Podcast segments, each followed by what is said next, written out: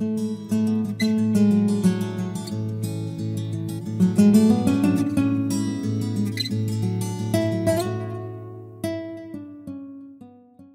título de esta predicación es Conoce a tu esposa, Know Your Wife. Conoce a tu esposa.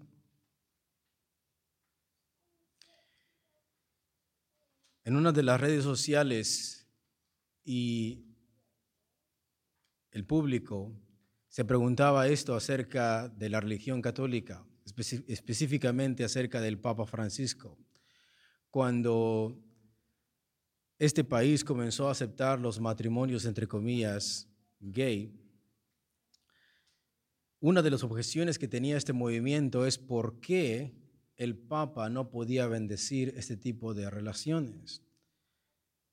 Muchas veces LGBT, Etc.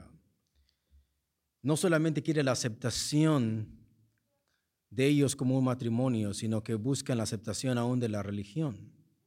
Y la pregunta, la objeción que ellos tienen es, ¿por qué? ¿Por qué la religión? ¿Por qué un papa? ¿O por qué no un pastor no puede bendecir a un matrimonio, entre comillas, así?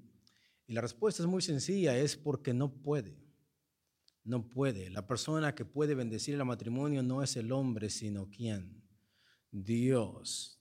Y Dios dijo, hagamos al Adán, al hombre. Y Dios creó al hombre a su imagen y a su semejanza. Varón y hembra los creó. Y en Génesis 2 dice algo muy significativo y muy poderoso. Y los bendijo. De manera entonces que no es el pastor que bendice el matrimonio, no es un papa que bendice el matrimonio. La persona que bendice el matrimonio es el creador, el diseñador de este matrimonio. Y la forma que lo bendijo fue con las siguientes palabras. Den fruto y multiplíquense. Eso es muy importante porque Dios pudo haberlos creado con sus aparatos reproductores funcionando sin que ellos lo supieran y lo pudieran haber ellos hecho de una manera natural o inconscientemente, pero Dios específicamente los llama diciendo fructificar y multiplicaos, de manera que los hijos son una bendición de parte de Dios y esto solamente puede ser posible entre un hombre y una, y una mujer. Muchos escuchan también decir, en el mundo a las mujeres no hay que entenderlas, a las mujeres solo hay que amarlas. Y el día de hoy vamos a mirar que nada más fuera de la verdad puede ser este, esta frase, este dicho.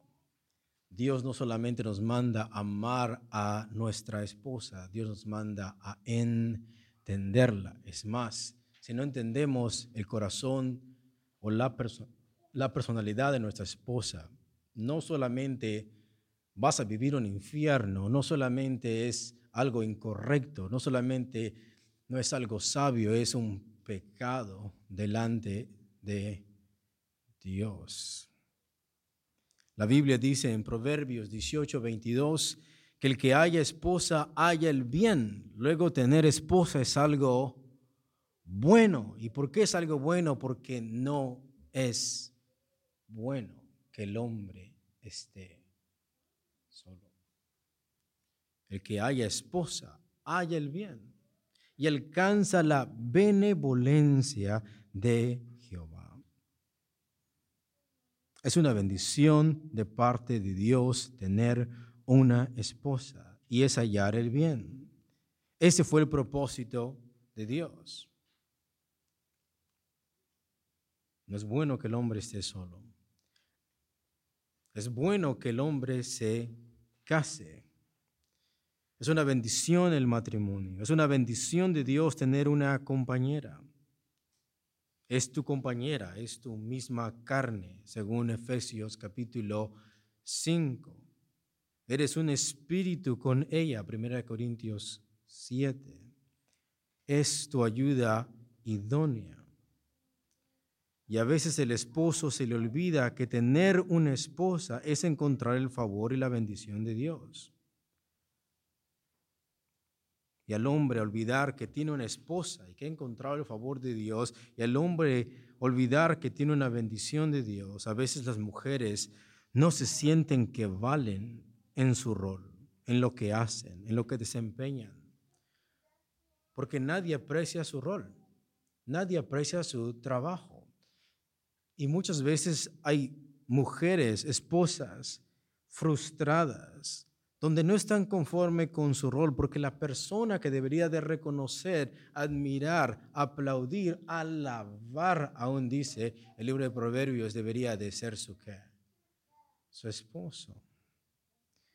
Muchas veces pensamos que las mujeres su deber es servirnos. Pero la Biblia nos dice que nuestro deber es alabarlas. Y otra vez esto no solamente habla a los casados, sino también a los solteros, en cómo tú tienes que tratar a una mujer. Hay mujeres que no se sienten que valen en su rol, porque nadie aprecia su rol. Y si el esposo no lo hace, muchas veces tampoco los hijos, porque estamos poniendo un estándar super low, donde la mujer, su arduo trabajo no es reconocido por la persona que tiene aquí, al lado. Y vamos a mirar lo importante que es que el hombre pueda conocer a su esposa, que pueda entender que es que ha encontrado algo bueno y que ha encontrado la bendición de Dios. En primera de Pedro, por favor, capítulo 2, versículo 18 al 25, en adelante vamos a mirar el contexto para mirar algo que ya hemos escuchado, pero que nos hemos olvidado olvidado. Primera de Pedro 2, 18 al 25, en adelante, dice así. Criados, estad sujetos con todo respeto a vuestros amos, no solamente a los buenos y afables, sino también a los difíciles de soportar, porque esto merece aprobación. Si alguno a causa de la conciencia delante de Dios, que se quiere portar bien, quiere hacer lo justo delante de Dios, y por esta justicia y por este buen comportamiento sufre molestias padeciendo injustamente, porque él quiere hacer lo bueno. Sin embargo, es castigado por hacer lo bueno.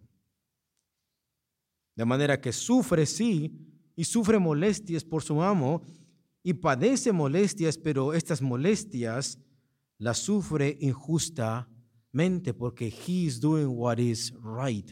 Este criado está sufriendo por algo injusto. Pero lo contrario también es cierto, versículo 20. ¿Qué gloria es si pecando sois abofeteados y lo soportáis? Mas si haciendo lo bueno, what is good, sufrís y lo soportáis, esto ciertamente es aprobado delante de Dios. Pues para esto fuisteis llamados, porque también Cristo padeció por nosotros Así como los criados tienen que sujetarse a sus amos y tienen que sufrir las molestias de ellos, no solamente de los buenos, sino también de los malos. Esto es porque fueron llamados a imitar a quién? A Cristo, porque también Cristo padeció por nosotros, dejándonos ejemplo para que sigáis sus, sus pisadas. Cristo es el molde, Cristo es the prototype of every Christian tienen que imitar a Cristo, tienen que seguir las pisadas de Cristo, el cual no hizo pecado ni se halló engaño en su boca, quien cuando le maldecían, hablaban mal de él, no respondía con maldición. Cuando padecía, no amenazaba, sino que encomendaba la causa a aquel que juzga justamente. Y recordemos que en aquel tiempo las personas que eran crucificadas, aún por sus propios crímenes, muchas veces miramos en películas de Hollywood o películas acerca de la crucifixión de Cristo, donde vemos a un Cristo que es elevado muy hasta arriba, cuando en realidad históricamente la persona que era crucificada, sus pies llegaban a la altura de tu frente o de tus ojos. Y ahí muchas veces el pueblo recogía piedras para seguir maltratando y maldiciendo al criminal. Y el criminal, al no poderse bajar de la cruz, muchas veces tenía que escupir a las personas en represalia hacia ellos. Muchas veces tenían que defecar y muchas veces tenían con, perdón de ustedes, orinar en orden de vengarse, aún estando sufriendo por sus propios crímenes. Ellos de alguna manera buscaban vengarse para atrás de sus opresores. Pero Cristo, ¿qué es lo que hizo? Él fue a la cruz injustamente, Él no teniendo pecado, ni se halló engaño en su boca, quien cuando le maldecía no respondía con maldición, cuando padecía no amenazaba, sino que encomendaba la causa a aquel que juzga justamente, quien llevó el mismo nuestros pecados en su cuerpo sobre madero. Cristo sufrió a causa de otros, Cristo sufrió el pecado de otros, para que nosotros nosotros pecadores, estando muertos a los pecados, vivamos a la justicia, y por cuya herida fuiste sanados. Por causas de las heridas de otros, otros fueron sanados. Porque vosotros, gentiles y judíos, erais como ovejas descarriadas, pero ahora habéis vuelto al pastor y obispo de vuestras almas. ¿Cómo Cristo nos ganó? Padeciendo en una qué? Intercediendo por quienes, por sus enemigos. De esa manera Cristo nos ganó.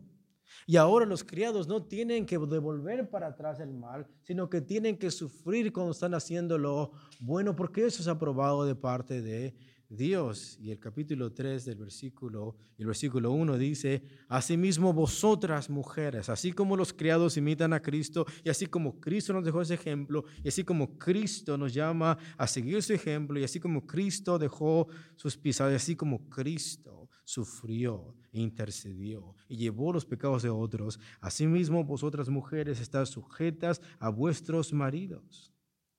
Y aquí son inconversos para que también los que no creen a la palabra. Vemos que tenemos amos inconversos, amos malos, que tratan mal a los criados y precisamente en ese momento es cuando Cristo sale a la cena y podemos reflejar el carácter de Cristo en un momento muy oscuro como ese. Y ahora las esposas que tienen sus esposos inconversos o que tienen un mal carácter, ahora ellas pueden también a sí mismo ellas imitar el carácter de Cristo. Estén sujetas a vuestros maridos para que también los que no creen a la palabra sean ganados sin palabra por la conducta de sus esposas, considerando vuestra conducta casta y respetuosa. Vuestra vestimenta no sea el externo de peinados ostentosos, de adornos de oro, de vestidos lujosos, sino el interno, el del corazón, el incorruptible ornato de un espíritu afable y apacible que es de grande estima delante de Dios. Hasta ahí hemos visto para las mujeres, el día de hoy nos va a tocar nosotros los hombres. ¿Y cómo decimos, hermano? Amén. Porque así también se ataviaban en otro tiempo aquellas santas mujeres que esperaban en Dios, estando sujetas a sus maridos, como Sara obedecía a Abraham. Y me vas a decir tú que Abraham era una buena persona.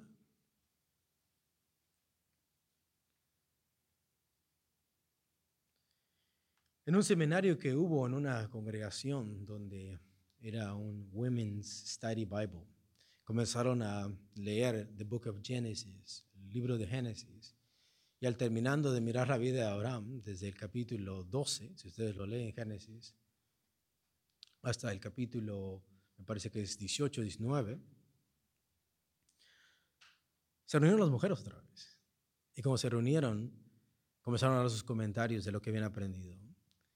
Y entonces una de las mujeres que estaba en ese seminario y la hermana que estaba enseñando este libro le preguntó que qué es lo que había aprendido o que si quería comentar algo.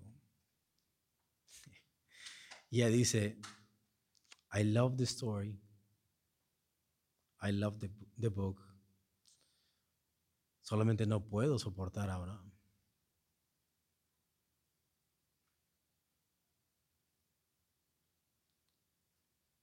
Y es cierto.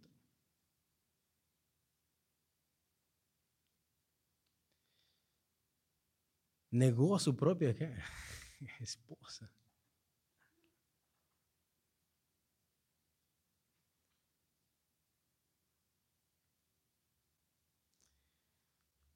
Así es que Sara no la tuvo fácil tampoco.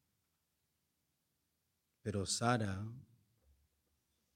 esperaba en Dios, estando sujetas a sus maridos como Sara obedecía a Abraham llamándole Señor, de la cual vosotras habéis venido a ser hijas. ¿Por qué de Sara?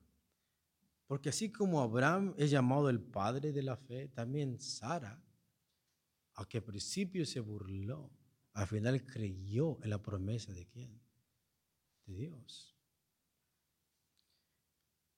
De la cual vosotros habéis venido a ser hijas si hacéis el bien, sin temer ninguna amenaza.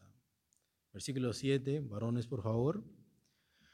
Vosotros maridos igualmente, a ver, espérate. Yo pensaba que solamente los criados y que las mujeres, sino que también dice, vosotros qué. Vosotros qué, hermano. Y agrega algo, dice igualmente. That is interesting. Igualmente a quién? Igualmente a los criados, igualmente a las mujeres, igualmente a quién. A ver, los criados están sufriendo maltrato de los y las mujeres amenazas de sus y los maridos la conducta de sus criados. ¿Lo ves? Todos somos llamados a qué? a sufrir. Y todos somos llamados a llevar los pecados de qué? De otros. Porque para esto fuimos qué? ¿Lo entiendes? Y muchas veces, muchas veces solamente es, la esposa me tiene que soportar porque yo soy cabeza de hogar, bla, bla, bla, bla, bla, y you feel the blink. Pero aquí dice, vosotros maridos igualmente. O sea, el, la, la, esposa es llamada a sufrir muchas veces el mal carácter de su, de su esposo, but vice versa, the husband tiene que imitar el carácter de Cristo, tiene que sufrir la conducta de su esposa. Entonces, el criado llamado a sufrir como Cristo, la esposa es llamada a sufrir como Cristo y el esposo, el marido, es llamado a sufrir igualmente. Y lo interesante es que vamos a sufrir, hermanos, igualmente, pero no solamente sufrir, sino sufrir con el carácter de quién? De Cristo. No solamente es, va, pégame es igualmente como quién, como Cristo. Vosotros maridos igualmente, o sea, la misma actitud de Cristo para con sus esposas. Entonces, tenemos que aguantar la mala conducta de nuestras esposas. Tenemos que soportar la mala conducta de nuestras esposas.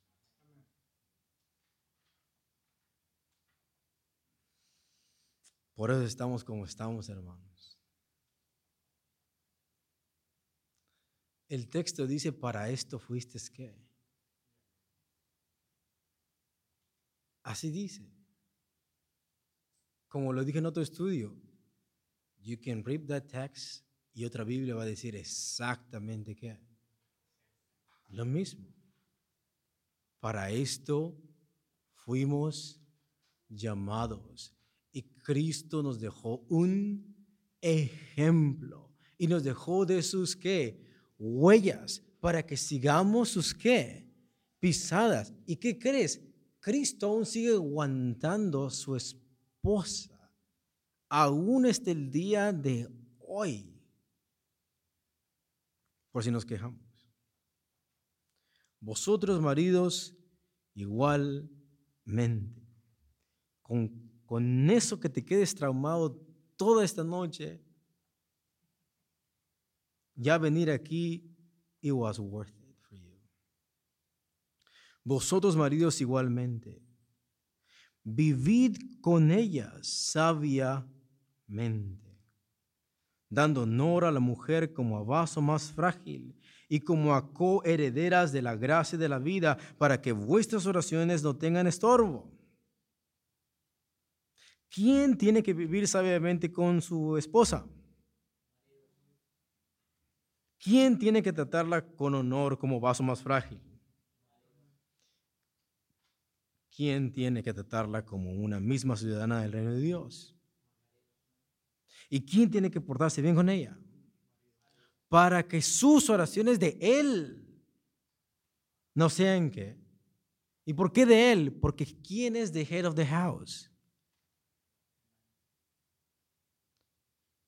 Eso no es viceversa. You can read 1 Corinthians 7, pero aquí está hablando del esposo, del esposo. ¿Quieres que Dios escuche? Trata a tu esposa como vaso más que y si no, no. ¿Ya? ¿Lo entendimos? Porque falta más, hermano. Versículo 7. Todos juntos, varones, por favor.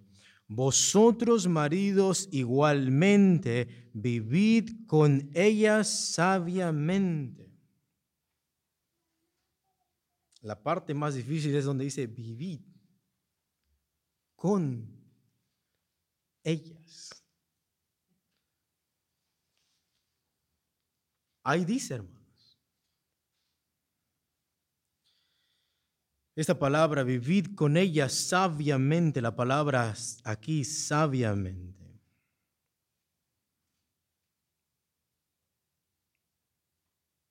No es filosofía, filos de amor, y Sofía de conocimiento, sabiduría.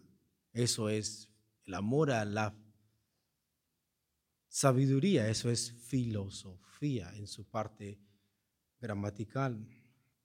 Pero aquí esa palabra no aparece, es la palabra gnosis. Significa conocimiento. Recordemos que esta palabra gnosis no solamente es un conocimiento abstracto, un conocimiento meramente matemático o algo, información, sino to know a person, conocer a una persona. Te vamos a mirar que hay cosas que no hemos dicho de este versículo, hay mucho que decir. Y así se dice cuando ya no tienes más que decir, hermano. Conocimiento. Pero este conocimiento es experiential. Tienes que vivir con ella sabiamente. Tienes que vivir conociendo a tu qué. Eso es no es atacarla con una serie de versículos de la Biblia diciendo aprende sabiduría porque la Biblia dice aquí y acá, y bombardearla con un montón de versículos, lo cual eh, puede existir un tiempo, pero este versículo no está diciendo eso. Y no me voy a cansar de enfatizar esto porque este texto no quiere decir esto. Y vamos a mirar los comentarios que no hemos visto para que veas que no es only my interpretation. Aquí es to know a person íntimamente es conocer a esa persona experimentalmente. Gnosis. El esposo debe de saber y conocer las necesidades de su esposa.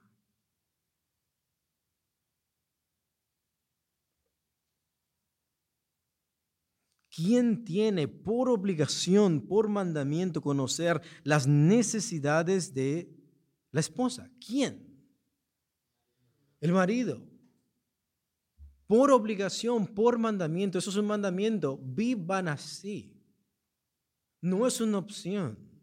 No es happy wife, happy life. Esto es, you need to know your wife. Realmente la tienes que. Es un mandamiento. Es algo que tienes que hacer. No es una opción. Porque de otra manera, ¿cómo termina el versículo? Si la tratas mal, porque no la conoces, tus oraciones no van a ser van a ser estorbadas. This is serious. El esposo debe de saber y conocer las necesidades de su esposa. Tú vives con ella 24/7. ¿Qué persona debe de conocer mejor a la esposa? Y es el esposo. Su carácter, su forma de ser, atenderla en lo que se ocupe, eso es conocer a una qué? Una persona emocionalmente, intelectualmente, espiritualmente, físicamente, personalmente, su actitud, comportamiento, etc. Tú, you feel the gaps there. You need to know your wife. Mira lo que dice The New International Commentary of the New Testament by Peter H. Davis. Eso no lo hemos visto. This is new. Y quiero que ustedes escuchen lo que dice este Señor, porque dice algo similar a lo que yo he dicho, pero lo dice de una manera más extendida. Mira lo que dice él. El término, o sea, la palabra griego gnosis, tiene una variedad de significados. Esa palabra gnosis puede significar muchas cosas en diferentes contextos. Esa palabra gnosis puede significar una cosa acá, una cosa acá, etcétera, etcétera. Pero aquí dice, aquí no es el conocimiento analítico. No es como, a ver, mi esposo es una máquina, vamos a mirar cuántas tuercas le hacen falta. Aquí no es a ver, aquí mi esposa anda mal y vamos a ver en qué la podemos corregir, ¿no? Ni que fuera tu esposa una calculadora. Eso no es un conocimiento analítico, no es observando qué es lo que está haciendo mal y qué es lo que está haciendo bien. No es el conocimiento analítico o intuición religiosa lo que es perpicacia intencionada, pero personal, personal, que conduce a un cuidado amoroso y considerado. O sea, because I know her, porque la conozco, la voy a tocar, le voy a hablar, me voy a dirigir en ciertas maneras, en ciertas circunstancias, en ciertos tiempos, de esta manera, because I know her. Por eso, por eso. Escúchalo. Pero personal que conduce a un cuidado amoroso y considerado, ya sea en el dormitorio. Este hombre está diciendo que la palabra gnosis tiene que ver más, o tiene que ver más algo con algo más personal, tiene que ver con la intimidad, ya sea en el, dormitorio o en otras actividades del matrimonio, porque la palabra que usa es gnosis. Donde el esposo tiene que conocer y tiene que ser más delicado con su esposa. Según este comentario, ya sea en el dormitorio en otras actividades del matrimonio, Pablo usó la expresión similar en 1 Corintios 8, del 1 al 3, y sigue diciendo, fin de la cita. Entonces, este Peter H. David argumenta que la palabra gnosis no se refiere a un conocimiento analítico, claro, el contexto dice vivid con ella sabiamente. No tiene que ver con tirarle dardos de versículos bíblicos porque no es filosofía, sino gnosis. O sea, tener una relación íntima, personal con tu qué? Tu esposa. ¿Para qué? Para que al momento de tocarla, al momento de hablarle, al momento de dirigirte a ella, al momento de hablarle, al momento de conversar, al momento de mandarle algo, tú sepas cómo te tienes que dirigir a quién. Y si no lo sabes, no lo vas a tratar como un vaso más que más frágil. Y si no lo tratas como un vaso más frágil, tú estás destruyendo el alma, el corazón y la vida de una ciudadana del reino de Dios, de una hija de Dios. Y cuando ores, ¿quién crees que te va a escuchar, criatura del Señor? Nadie.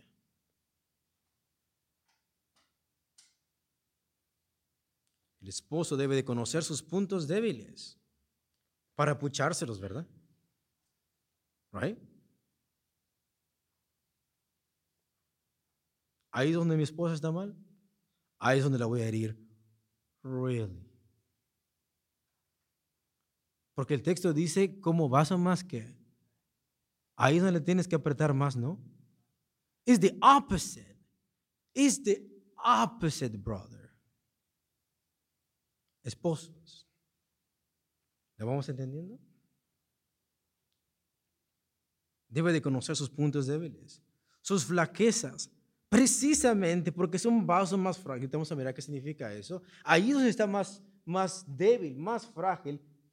Ahí es donde el hombre tiene que darle honor a su a su esposa como vaso más frágil, más plano, más claro no puede ser. ¿Y qué es lo que hacemos? Precisamente en sus flaquezas y sus debilidades, ahí le aplicamos fuerza y se quiebra.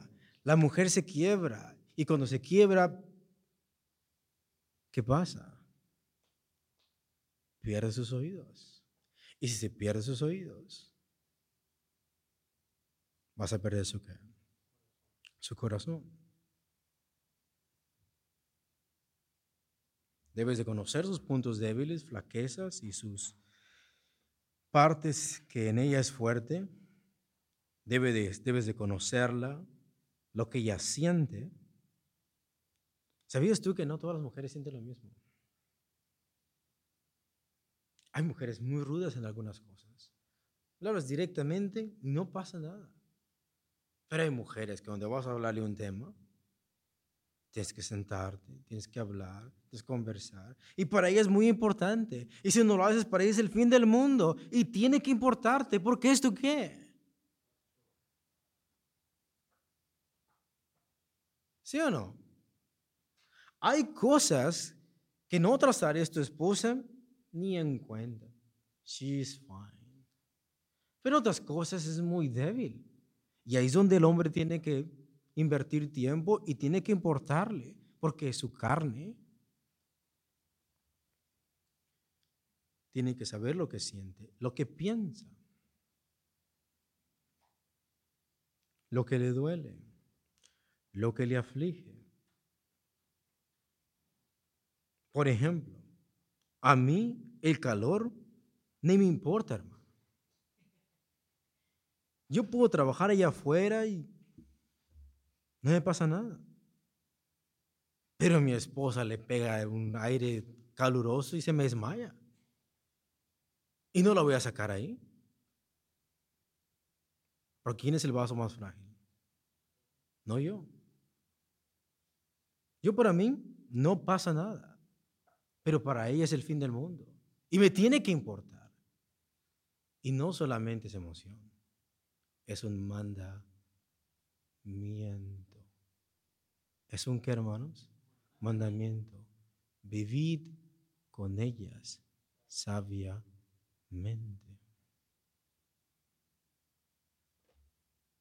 Yo no tengo alergia a los gatos. Hay mujeres que tienen alergia. Y yo tengo que saber todas esas cosas. Tengo que conocer a mi, a mi esposa, lo que le aflige, lo que le preocupa, sus ideas, pensamientos. Debe de ser comprensivo y responder lo más sabiamente posible con la prudencia y la sabiduría bíblica en aquello que está haciendo mal, en aquello que hay que corregir y en las decisiones que se vayan a tomar y pueda haber desacuerdos. El esposo tiene que consultar a su esposa, eso es ser una sola carne. Una vez alguien preguntaba que si era bíblico que el hombre y la mujer tuvieran la misma cuenta. Bueno, comienza en serán una sola carne. Después dice dando honor a la mujer. A ver, primero tenemos que sufrir porque con la actitud de quién? Y segundo, ¿qué es lo que tenemos que hacer? Tenemos que conocerlas para vivir sabiamente con ellas. Y el siguiente es dando honor a qué? A la mujer. Significa ponerla en alta estima. Un lugar de aprecio. Tiene un precio muy qué? Muy alto.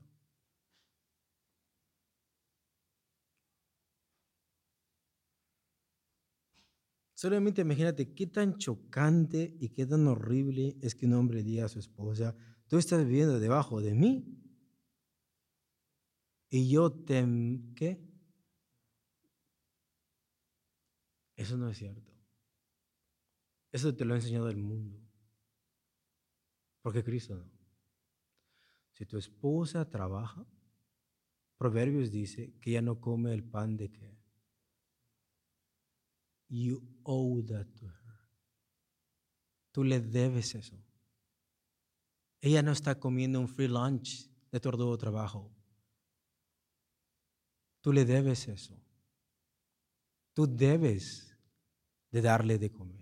Es tu obligación, porque ella no come su pan de qué. Y después, como dice Proverbios 31, denle el fruto de sus qué? No es tu dinero ni debajo de mí qué. No. Si ella trabaja, es una mujer trabajadora, no solamente ese techo es de ella, no solamente la comida que se come no es gratis, sino que le ha costado sudor y lágrimas y esfuerzo, sino que aún dice darle el fruto de sus qué? You need to pay her. Le tienes que pagar a ella. Otra vez este comentarista dice lo siguiente, pon atención. Normalmente era bastante fácil para un esposo abusar de su esposa en aquella época. Lo que, lo que Pedro aquí está haciendo, no es diciendo la mujer es el sexo débil y es inferior. No, al contrario en esa sociedad, normalmente era bastante fácil para un esposo abusar de su esposa. Y esta frase está diciendo, ni se te quede, ni se te ocurra. Pero cuando vienes con ojos feministas y machistas, dices, el sexo débil. No. En esa cultura, en aquel tiempo, era bien fácil abusar de una esposa abusar de una mujer. ¿Y qué es lo que Pedro dice? Ni siquiera lo que, ni siquiera lo pienses.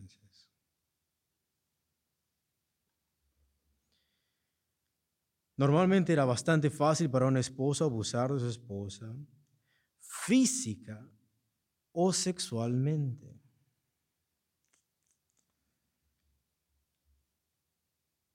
o debido a su poder social su social status, ¿no? O sea, en una sociedad donde le da más poder al hombre, el hombre se siente poderoso que puede hacerle esto a la mujer y el gobierno no va a decir que nada. En Estados Unidos tenemos lo opuesto en algunas cosas, ¿no? Pero me refiero a aquel tiempo, imagínate, si tú le pegabas a tu esposa, nadie decía nada. Si tú violabas a tu esposa, nadie decía nada. Y tu socio estatus era que el hombre, el macho, podía hacer todo con su esposa y la esposa no le tenía que decir nada. ¿Y qué es lo que dice Pedro? Dentro del reino de Dios, ni se te ocurra hacer eso. Escúchalo. Todavía no acaba ahí, está más grave, está más feo aquí todavía. Normalmente era bastante fácil para un esposo abusar de su esposa física o sexualmente, o debido a su poder social, incluyendo el poder de divorciarse, intimidarla emocionalmente. ¿Quién tiene más poder de fuerza? Imagínate, usar tu poder, tu estatura para intimidar a tu propia esposa, destruirla emocionalmente, hazme el favor.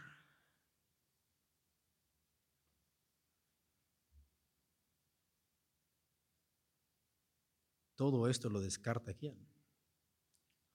Pedro. Todo, todo.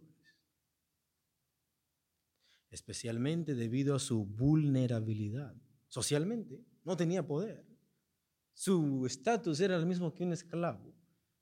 ¿Qué podía hacer? En la corte no podía testificar por sí sola. Si su esposo la violaba, ¿quién le iba a creer? ¿Y qué es lo que Pedro dice? Si tú haces todas esas cosas, God will not answer to you.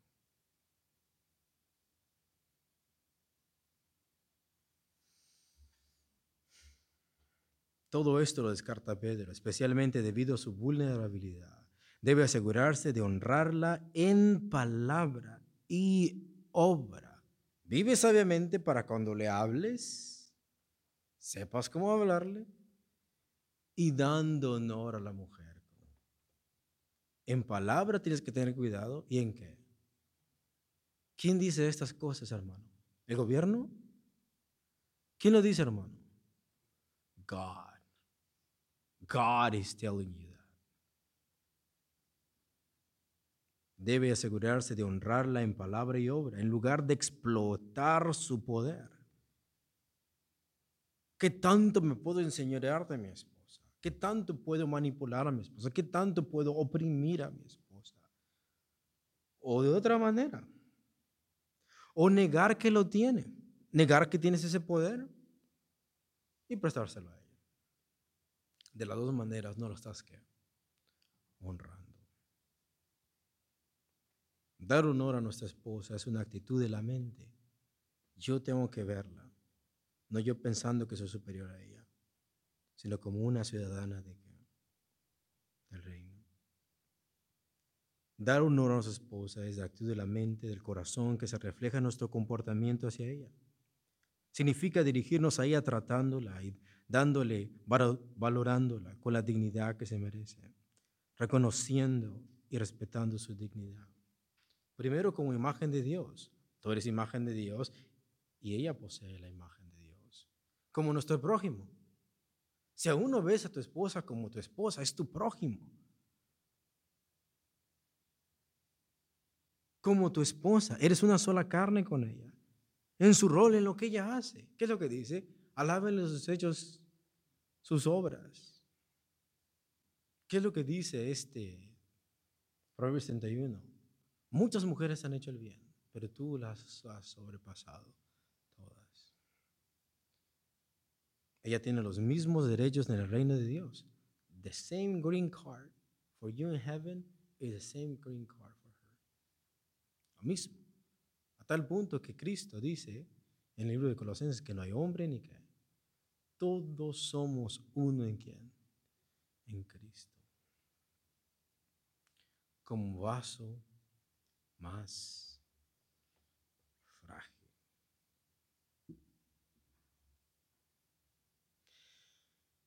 Este señor, para terminar, interpreta aquí vaso como sinónimo de cuerpo.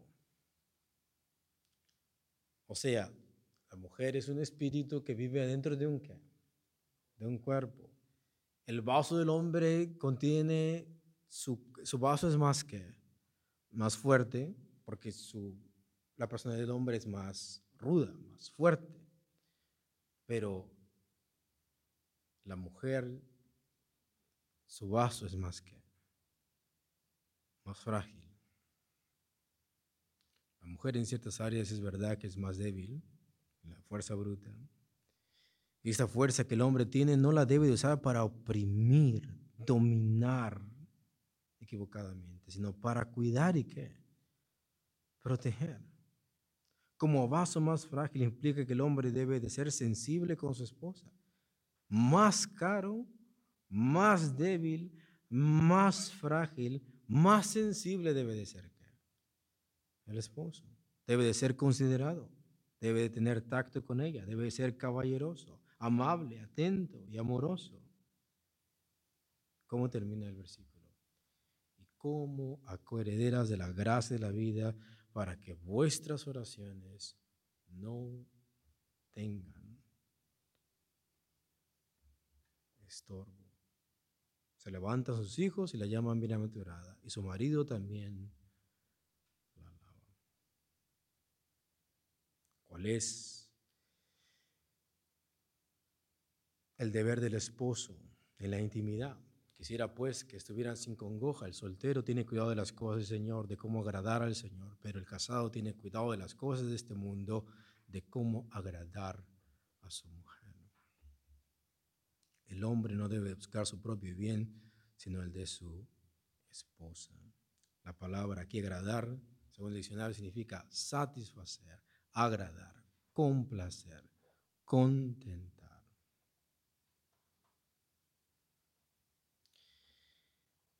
¿Y cómo dice la iglesia, hermanos? Vamos a levantarnos, hermanos.